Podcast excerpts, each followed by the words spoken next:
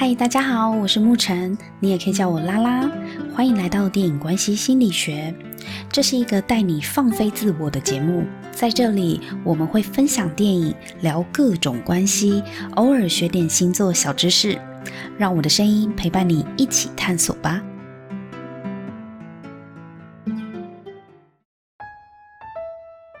大家好，我是沐晨。最近两个月的新闻呢，都指向了女人不忍了，要挺身而出的一种趋势哦。从高佳瑜到李静蕾，我看到的是一个女人不要脸的时代来临了。怎么说呢？有多少时刻，女性是背负着外界的眼光，想要做一个要脸的、体面的妻子、媳妇？或者是妈妈，好像一个模范的行为准则就立在那里，千年百年。而高学历、高能力的女人呢，仍旧得把自己硬塞进去那个模板里面。如果塞不进去的，或者是不想塞进去的，就会惹来旁人非议，严重的可能是指责、辱骂。从高佳瑜事件到李静蕾发文控诉王力宏，我很开心，终于看到女人不要脸之后的无畏无惧。这个世界，这些男人就是抓住女人要脸要名节，所以对女人们予取予求，各种威胁勒索。很多女人害怕自己的名声被毁，害怕别人会怎么看我，因为恐惧而忍气吞声，被渣男践踏不知所措的非常多。所以我是真的很高兴，终于可以看到女人摆脱他人的眼光，为自己勇敢发声的趋势哦。终于不用被那一句传出去，看你还要不要做人给威胁。高嘉瑜他是立委，背负许多工作、政治圈群众眼光，但是他勇敢发声去控诉暴力对待他的林炳书，而且林炳书呢背后一样也是有权有势，家世背景很厚嘛，后台很硬啊，跟政商关系要好，拥有操控媒体的能力。那相较之下，高嘉瑜他虽然是台北市的立委，但是呢，他是相对弱势的，因为他来自一个比较平凡的家庭，他是靠自己的学经历在政治圈有一席之地的。而李静蕾之于王力宏，名气和家世一样比较弱。王力宏过去十几年深植人心的优质偶像形象呢，也几乎难以攻克。就像林炳书在外社交，也给人文质彬彬的印象。有很多大佬在林炳书出事之后呢，就纷纷表示难以相信，他竟然会对高佳瑜施暴，做出这种事情哦，代表这个人平常的形象也是经营的很好，跟王力宏很像啊。不过呢，也真的很谢谢高佳瑜和李静蕾这两位女性，要谢谢他们没有因为以卵击石就继续隐忍。两位女人赌上自己的名声，也要替自己说话，替相同境遇的女性发言，这是我最敬佩的地方。林炳书用高嘉瑜的不雅照片威胁她，就是看准她会害怕形象破灭。但很抱歉哦，再次强调，你不要以为在这一个世代了，这个社会，你还可以继续用名节来控制女人。虽然整个社会数千年来对男人的名节都充满了无限宽容。但女人就非常的严苛，可是呢，不代表二十一世纪的女人要继续忍受这样子的压抑跟受侮辱哦。当女人不要脸起来，你们渣男就危险了。所以啊，我看到高嘉瑜冒着不雅影片、照片外传的风险，也要把这整件事情掀开。她拿自己的不堪来交换社会正义，试问多少人有这样的勇气？我真的真的很佩服她。而李静蕾呢，也是高学历、能力强的女性。她把自己婚姻里的不堪摊在阳光下，希望可以制止这些恶劣行为再次发生，也希望能够为相同处境的女人带来一些启发，去反思女性的价值哦。所以期待呢，二十一世纪的女人们。可以从要不要脸这个心结中去解脱，离开消耗你、伤害你的人，好好的珍惜自己，善待自己。我会说，这两位女性呢，就好比是现代版的末路狂花。今天呢，想要跟大家分享的是一九九一年的电影《末路狂花》。这部电影刚上映的时候就惊艳众人，拿下奥斯卡最佳剧本奖啊！这是一部公路电影，描述两个女人，塞尔玛和路易斯。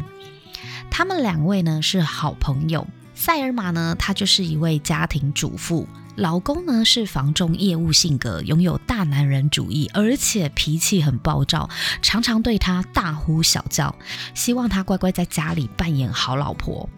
路易斯呢是她的好姐妹，是单身未婚的女性，然后在餐厅当服务生，个性属于比较强势外放的那一种，有一点点男人婆性格。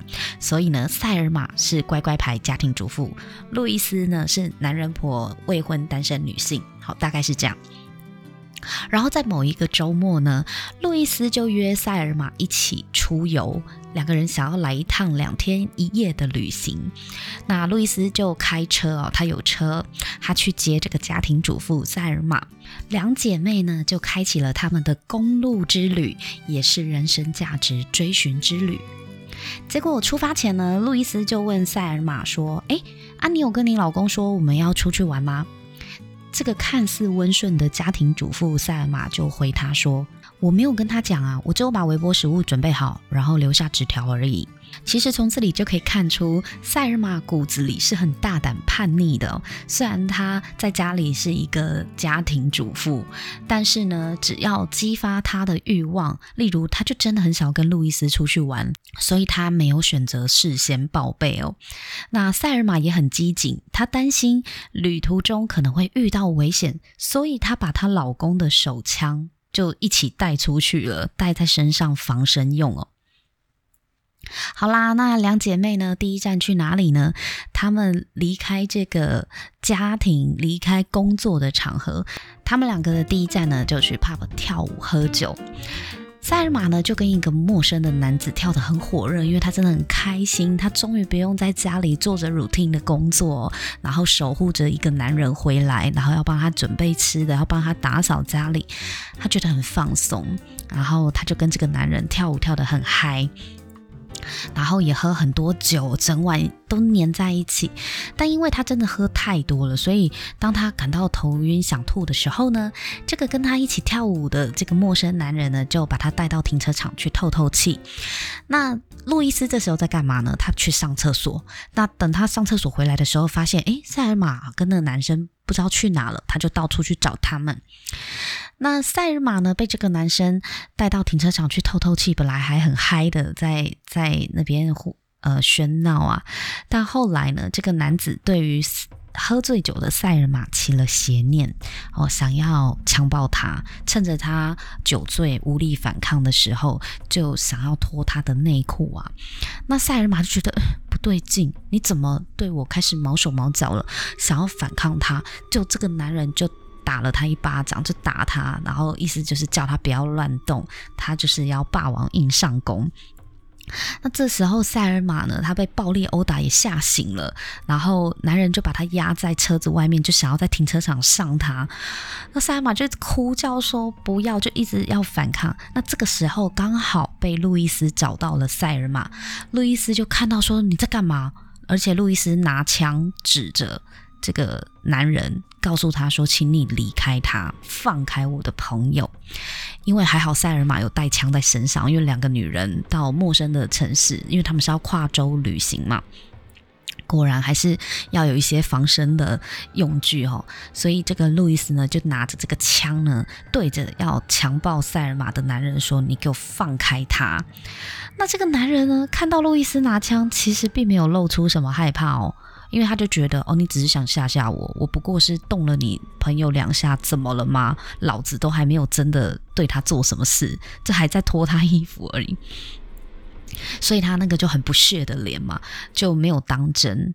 可能他觉得路易斯也没胆开枪吧，加上当时这个男人呢，精虫上脑，所以。他没有理会路易斯的警告，他继续脱他自己的裤子，而且没有停止强暴的行为哦，就是也脱对方，就是塞尔玛的裤子，想要不轨这样子。那路易斯呢，就忍无可忍的走近男人，直接把这个枪对准男人的头，而且扣下，就是拉开保险栓，就告诉这个男人说：“我是真的会开枪的。”此时，男人才发现，哦，路易斯是玩真的，这小杂货可能不是随便吓唬我而已，所以呢，他就赶快放开了塞尔玛。塞尔玛得救之后呢，就本来要跟着路易斯就是一起离开。好，路易斯就跟男人讲说呢，当一个女人哭成这个样子的时候，代表她一点都不欢愉，一点都不享受。你不应该对女人这样做。那他们两个就要赶快离开了嘛。结果这个男人呢，不但没有道歉之意，反而还对路易斯讲说呢，反而还骄傲的呛路易斯说，自己应该要不顾一切的操了塞尔玛。他真的是用这么不雅的语汇哦，还而且对路易斯说出更多侮辱路易斯的话。结果路易斯呢，就停下脚步，回过头，当场开枪打死了这个男人，直接给他一枪。我看到这个这个画面的时候，当初的我真的是超级震惊的耶，因为我原本以为他其实目的应该也是只是要吓唬这个男人，因为他最主要不是要杀人嘛，他最主要是要救他的朋友。可是呢，那他真的开枪杀了这个男人之后，就变成完了，因为杀了人就变成通缉犯，所以他们就。开车决定要往墨西哥逃跑，但是逃亡需要钱呐、啊。钱要从哪里来呢？路易斯的男友说要飞来跟他们会合，然后他们就约在一家旅馆嘛。所以两位女主角就要去跟这个金主啊，金主就是路易斯的男朋友哦，要会合。在这个路上呢，遇见了一位帅哥学生，就是他们在公路上面邂逅了一位看似文质彬彬、很无害、很帅的这个帅哥学生哦。当初是布莱德彼特演的哦，所以大家想要看一下布莱德彼特他年轻新时期的作品，真的可以把《末路狂花》再找出来看哦。我觉得，即便到现在再重新看这一部电影，还是对女性价值的自我反思非常的有启发。好，那这个帅哥学生呢，就想要搭这两位女生的顺风车。本来路易斯是拒绝的，大家还记得吗？路易斯的个性是比较强势、外放、男人婆型的。他本来觉得我我杀了人，我要逃亡，我怎么可能还载你？可是这个天真浪漫的塞尔玛呢，就被这个帅哥给吸引，所以呢，在塞尔玛的央求之下呢，他路易斯也被说服了，就想说好吧，我就载你一程，但是只有送你到旅馆，然后大家就要各自分飞了。毕竟逃亡就是要低调嘛。好，那他就载了这个帅哥一起去旅馆，因为他们他们要去跟这个路易斯的男朋友拿钱嘛，逃亡需要钱。因为路易斯的男朋友真的还是还蛮蛮关心路易斯的啦。到了旅馆之后，本来三个人就各自散了。那路易斯也看到她男朋友，男朋友给了她一笔钱，但是不知道路易斯要去哪，因为路易斯就想说要低调嘛，所以也没有告诉他，只有说哦，我可能要去南方，哦，要去墨西哥，但都没有让他知道中间发生什么事情。那路易斯拿到钱之后呢，就回房间交给在房里面。看电视的塞尔玛就跟他讲说：“哎，你要收好哦。那我今天晚上会去我男朋友的房间过夜，因为他们都住在同一个旅馆嘛。然后明天早上我们我们在那个楼下大厅会合，在一起出发。所以其实这个时候钱是放在塞尔玛天真浪漫的塞尔玛的房间，叫他要顾好。那路易斯就去找她男朋友了。那塞尔玛本来也觉得 OK 啊，反正我就等你一个晚上也不会怎么样嘛。”反正你跟你男朋友要好好的道别，我懂的。结果晚上的时候呢，就突然有人来敲塞尔玛的房门，因为她一个人在房间里嘛。路易斯又不在，好，那是谁呢？就是刚刚那个布莱德彼特演的帅哥男神。好，他他莫名其妙的折回来，然后讲了一堆屁话，说什么啊、我觉得呢，我赶不上我的火车了，因为我念念不忘，我脑海都是你，所以我忍不住回来找你。那这个塞尔玛呢，也被眼前这个帅哥男生给迷惑了，两个人呢就在房里面缠绵了一夜，然后呢，隔天呢。路易斯跟她的男朋友在餐厅吃完早餐后道别，她就跟她的男朋友 say goodbye 了，就说：“呃，我接下来可能会有很长一段时间要离开这里啊，因为我要去墨西哥。”那男朋友也想说：“好吧，那就祝福你。”所以男朋友就离开了。那塞尔玛呢，昨晚跟这个帅哥学生呢，就是翻云覆雨了一个晚上之后，她神清气爽的来跟她的好姐妹分享：“哎，我昨天啊度过了一个多么刺激的夜晚。”那路易斯是真的很替她开心，因为身为好姐妹，路易斯知道塞尔玛在婚姻里面其实过得并不开心，因为她老公不是很尊重她嘛。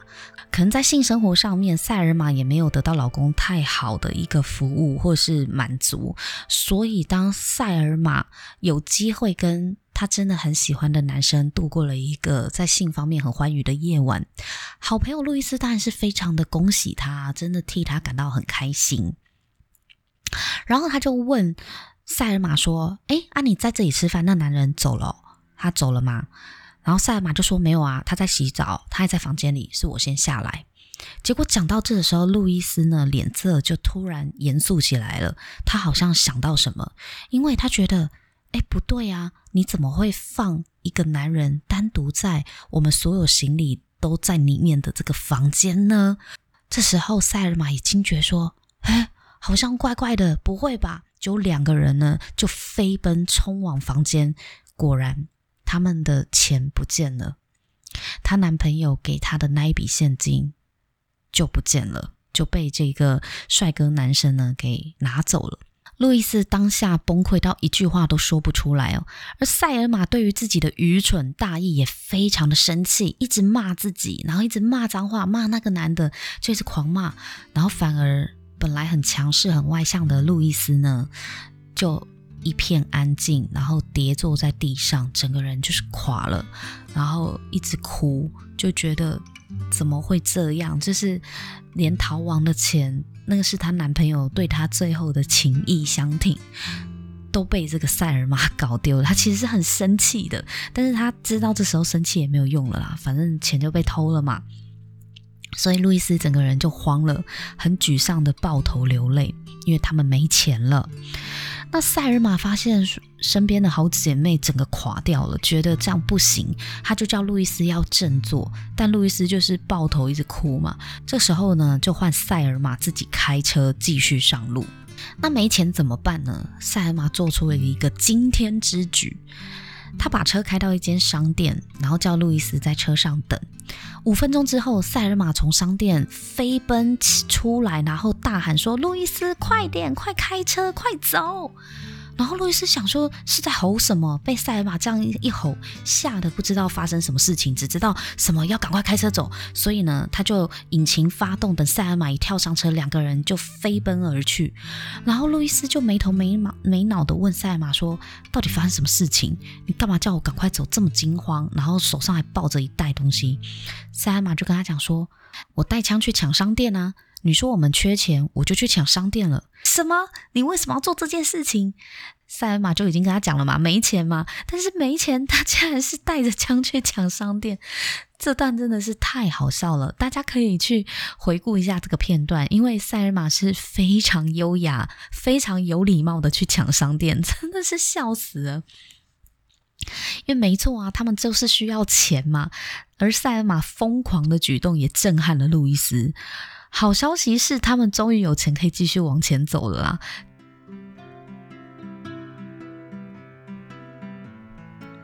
好，那这两个女人呢，就继续开往他们所向往的自由之地——墨西哥。那她开着开着呢，路上呢，她就被一台警车盯上了，因为他们超速了，然后她就被这个警车拦下来。那两位女生看到警察上门，就是要盘查拦车嘛，要看证件，他们其实很紧张。那路易斯就被警察叫下车，然后把证件拿给警察，那并且呢就问警察说：“呃，请问有什么事吗？”警察说：“啊，因为你超速了，我要开罚单。”那路易斯就很温和、很有礼貌的跟警察道歉，也没有用哦。警察不仅要他下车，还要他上警车，诶，很奇怪，超速不是开个罚单就好，为什么警察要叫？路易斯坐上他的警车，但因为路易斯就就心虚嘛，因为他哎昨天才杀了人，所以他就想说该不会被发现了吧，所以他只能够乖乖的配合照做。那他还真的坐上了警车，哎哎，拜托你难道不会问一下警察？请问开罚单有需要坐警车吗？我交钱就好了嘛，我罚钱了事嘛，为什么要？坐上警车，而且眼看这个警察就要把路易斯带回警察局了。但是呢，此时塞尔玛就拿着枪下车，走到警车的窗户旁边，拿枪指着警察的脑袋，叫警察下车。那这个警察呢，第一次被女人用枪指着头脑，他是完全出乎意料之外的。他没有想过这两个女人身上竟然有枪，而且还敢用枪指着他，所以警察吓到快哭出来哦，就真的就下车，然后。塞尔玛呢，就叫路易斯开枪打烂警车上的无线电，让这个警察不要回报他现在的位置，以免就是他们很快就会被抓。那打烂无线电呢，一开始很嚣张的警察，当他被用枪指着的时候，又看到无线电被打烂了，他就哭得稀里哗啦的，求塞尔玛不要杀他。然后塞尔玛呢，也没有要杀他，他就把警察的手呢。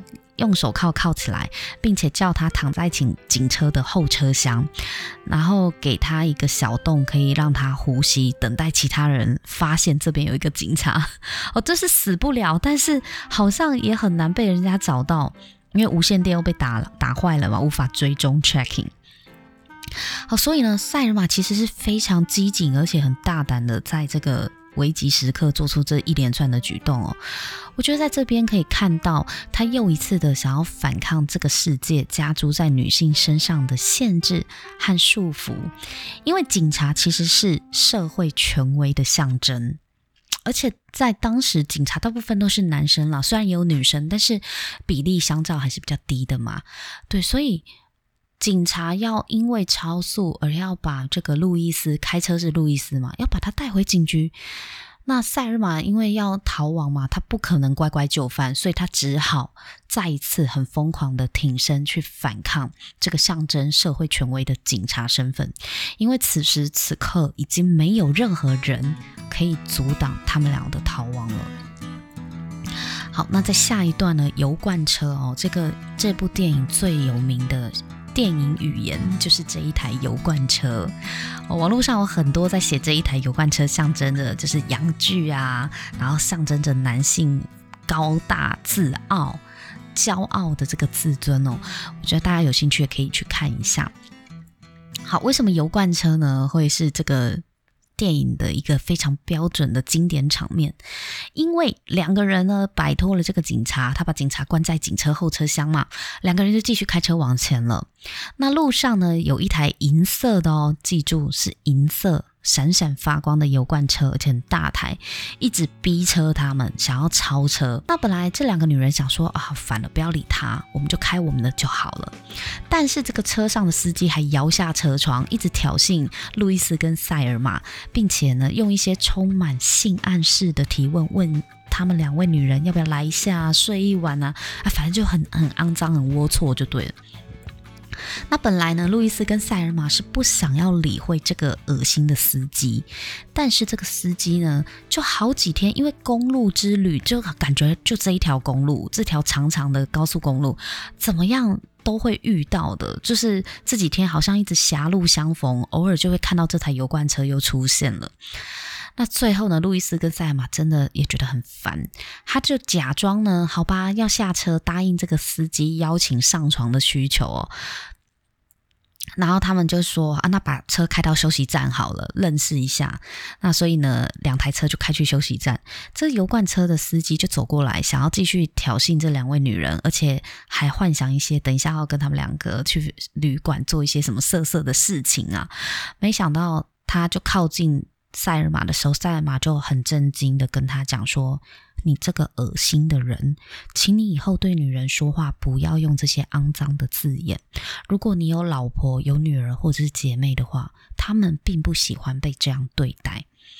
其实塞尔玛这一段话，我我觉得当时在拍这部电影的时候，这一段话应该是拍给所有社会上的男人听听的啦，男性观众听的，因为他其实也是呃，也没有带很极端的情绪，但是他就是很。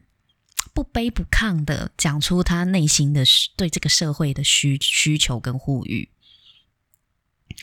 那结果这个司机呢，听这两个臭娘们说教，很不爽嘛，就开始继续更多的言语侮辱路易斯跟塞尔玛，满嘴肮脏淫秽的语言，让路易斯呢很生气，他就说：“哎，我要求你道歉哦，因为你刚刚侮辱了我们。”但是呢，这司机油罐车司机怎么会理他呢？他就坚决不道歉，而且还做出侮辱他们的手势哦。那塞尔玛跟路易斯呢，发现这男人实在太嚣张了，也不道歉，已经给过他机会了，他不道歉，还比什么手势侮辱我们？所以这两个女人就同时。开枪哦，对，为什么他们会有两把枪？本来是塞尔玛呢，她自己从家里拿了老公的枪嘛。那可是他们刚刚不是把警察的枪也拿走了吗？所以路易斯手上呢是刚刚那个警察的枪，所以他们现在一人各有一把枪喽。那这两把枪呢，他们就对准了司机的油罐车。那个时候司机还没有在车上啦，就还在走回车上的路上。他们。司机就看着自己的油罐车就爆炸了，女人呢就朝他的油罐车开枪了，就引爆了，就发生了一个超级大爆炸。那司机就吓傻了，想说哇，怎么回事？嚣杂哦，真的是嚣宝哎。对，没错，他就炸了整台车，吓坏司机哦。那这两个女人，其实大家也可以发现说，她们已经下定决心要反抗了，无论是反抗公权力。摆脱老公的束缚，还是在社会大众更多更多不认识他们，但是都可以随便对他们两个出言挑衅，想要性侮辱、性压迫他们的这个油罐车司机，他们都不会轻易的忍受这些屈辱哦，他们就会反抗啊！就像这个油罐车司机不认识吗？但你凭什么侮辱我们两个？叫你道歉还不道歉，老娘就开枪扫射你的油罐车！所以。这也是当时那个社会对于被男人性暴力、好性迫害的一个反击的象征。其实，在两个人的逃亡过程中啊，路易斯跟塞尔玛也曾经犹豫说：“哎，算了，干脆我们要不要去自首？”但是路易斯就跟塞尔玛讲说：“没有人会相信我们。”因为大家都看到你跟那个男的在 pub 里面黏在一起跳舞喝酒，会觉得是你情我愿的。他们不会相信那个男的想要在停车场强暴你。那为什么路易斯会这么有把握的说这样的事情呢？原来电影的后半段有揭发，有在暗示说，路易斯呢，他曾经也有被强暴过，可能他当时也是以为警察、公权力。好，人民的保姆会还他正义，但发现没有，大家没有相信他说的话，大家反而比较相信强暴他的那个男人不会做出这样的事情。我在猜啦，电影其实有暗示这个方向，虽然路易斯没有把他曾经发生的事情讲得很清楚，但是透过一些剧情啊、台词的安排，不难揣测，路易斯背后曾经有过这样子的。一个不堪的事情，这也是为什么他在电影的一开始会毅然决然的开枪射杀那个想要侮辱、想要强暴他好朋友塞尔玛的那个男人。所以塞尔玛就跟路易斯继续往前开嘛。那警察其实这个时候也已经查到塞尔玛的家了，掌握他们两个女人过去留下的一些行踪。最后呢，警察是在大峡谷围堵了塞尔玛跟路易斯哦，他们被警方包围了。那他们还是继续开，被逼到了一处悬崖。在这一处悬崖呢，电影的尾声呢，他们后面全部都是一排警车，警车上面全部是一排男人，然后就广播叫他们关掉引擎，下车举手投降哦，要希望他们可以自己下车投降。可是他们并没有想要熄火。塞尔玛跟路易斯面对着前方的悬崖，他们犹豫了。后面是警察，前面已经没有路可以走了，到底该怎么办呢？路易斯呢，心慌意乱，回想说，这一切的开始都是因为自己杀了人，开枪杀了那一个渣男，所以他就跟塞尔玛道歉说：“对不起，这一切都是我惹的，所以害你跟我这样子。”逃亡也害你被迫要去抢商店啊，然后威胁警察夺枪啊。路易斯觉得是自己的错，但是塞尔玛这时候就跟路易斯讲了一个我每次看眼眶都会红的话。他说：“若不是你挺身而出，那家伙肯定会伤害我。我对那家伙的死一点也不感到抱歉，我只是觉得，为何开枪的是你而不是我？其实现在念完这段话，我还是觉得很感动。就是当你真的为了保护一个人，为了一些正义挺身而出的时候，可能会带来一些灾难。可能也会间接伤害到原本你不想伤害的人，就像李静蕾这件事情也是一样啊。李静蕾她说出这些话，她是为了想要守护她心中的某些价值，或是呃想要维持一些正义嘛。因为他认为女人不应该这样子被迫害、被对待。所以我可以感受到路易斯这一段话，他觉得很自责。可是塞尔玛告诉他说：“其实我是很谢谢你的，不然的话，我可能也会受到更多的的伤害。”那我觉得塞尔玛就很像跟李静蕾或是跟高嘉瑜有同样处境的那些女人，就是很谢谢你挺身而出，才让我得以获救。然后，呃，我很讶异，我很后悔的是，哎，为什么不是我挺身而出，而是你要替我们大家扛这些社会的非议，扛这个这么大的争议？所以，呃，看到高嘉瑜跟李静蕾的这样子的一个例子，就让我想到《末路狂花》的这一段话。有时候我们的受难，我们挺身而出去反抗，我们必须要付出一些代价是肯定的，因为谁想要把自己的不堪摊在众人面前？但是同时呢，你也是救赎了跟你一样在水深火热的人。我觉得这一点呢，是每次都觉得很感动的，就觉得真的要谢谢这些人啊，他赌上了他的不堪来换取社会正义嘛。好，那回到电影呢，塞尔玛就对犹豫不决的路易斯说：“我们不要被抓到，我们继续往前开吧，即使后面一排警车对着我们。”那路易斯看塞尔玛这么坚决，他也觉得对，继续往前开，即使前面是悬崖，我们也不要回头。所以呢，塞尔玛跟路易斯对望一眼，他们两人眼里藏不住激动。那最后呢，塞尔玛给路易斯深深的一吻，这一吻就代表了两姐妹最后的道别。我觉得这个吻并不是什么 lesbian，就是不是女性同志情谊的那个吻，那个吻是一个真的是好姐妹要就是陪你走到底，即使前面是悬崖，他们都知道往前开开下去不就是死路一条了吗？两个人一定会坠崖而死吗？所以这已经是生离死别的道别了。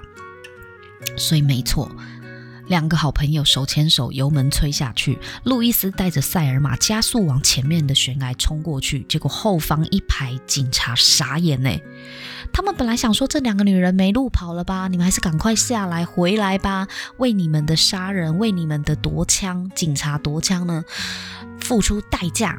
好，但是呢，不好意思，这两个勇敢的女人呢，车子就飞在半空中。然后往悬崖下面这样开去哦，那飞在半空中，电影就结束了。这是最后一幕经典的画面，没有下文，就看着他们两个手牵手往悬崖冲去，然后车子飞起来，电影结束，定格在这个自杀式的画面。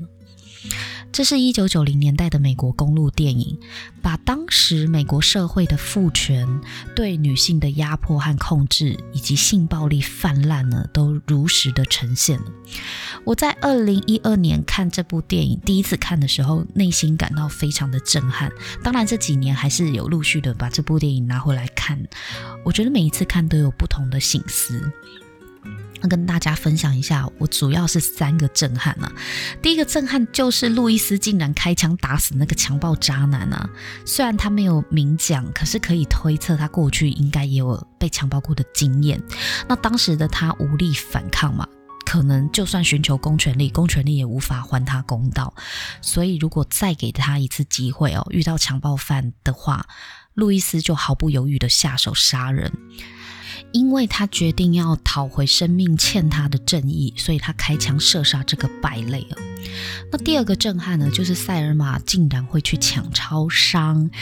如果说路易斯对停车场的强暴渣男呢开枪是代表对现实父权、性暴力的反抗，那么塞尔玛抢劫就是对现实框架的跳脱。当人被逼到绝境的时候，是没什么不可以的，要钱想办法，即使去抢也可以嘛？对啊，所以本来以为被逼到绝境没有钱的他们。可能想不出办法了，但是塞尔玛透过抢劫从超商拿来的钱就解决了这个问题哦。虽然抢劫是不对的，但是因为他们当时已经是被逼到绝境了，那本来都是乖乖牌的塞尔玛，他可以跳脱框架去思考，打破道德的规范哦，法律的规范，他还是有办法去创造他想要的事情，即便用一个非常极端的手法。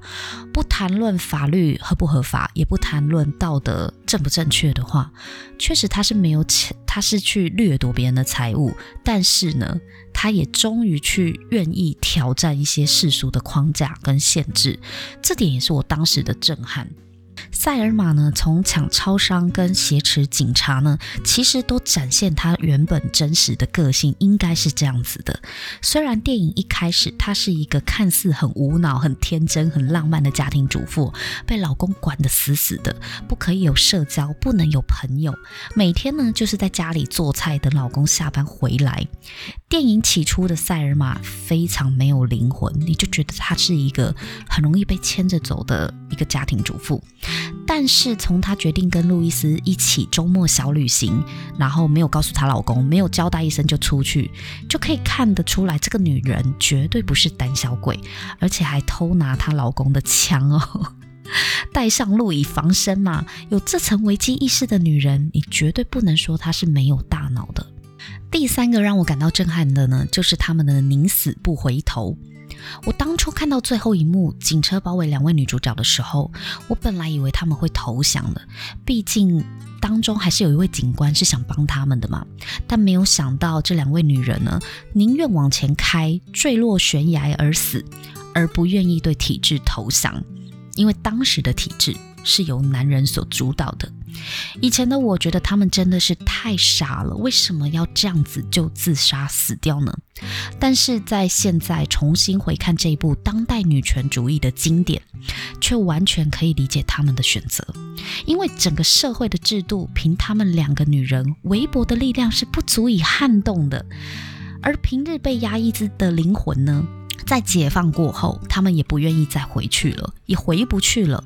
这两个人踏上公路旅程，就是一连串找自己的过程。路易斯找到了勇敢讨公道的自己，不再纠结于过去的伤，该放下的时候，他也学会洒脱的放下。塞尔玛也发现，当自己已不再期待男人，她是可以有勇有谋去争取自己想要的东西的女人。一九九零年代，距今二十一年。但是现今的社会仍然有很多地方充满对女性的压抑和控制，尤其在传统家庭当中，女性的地位并没有真的提升多少。年轻一代的女性仍在努力地为两性平权奋斗着，但是我相信这一切会越来越好。我们现在所拥有的女性意识觉醒，也是仰赖着前人以及更多女人勇敢出来发声、勇敢奋斗。我们才能享受现在越来越平等的结果。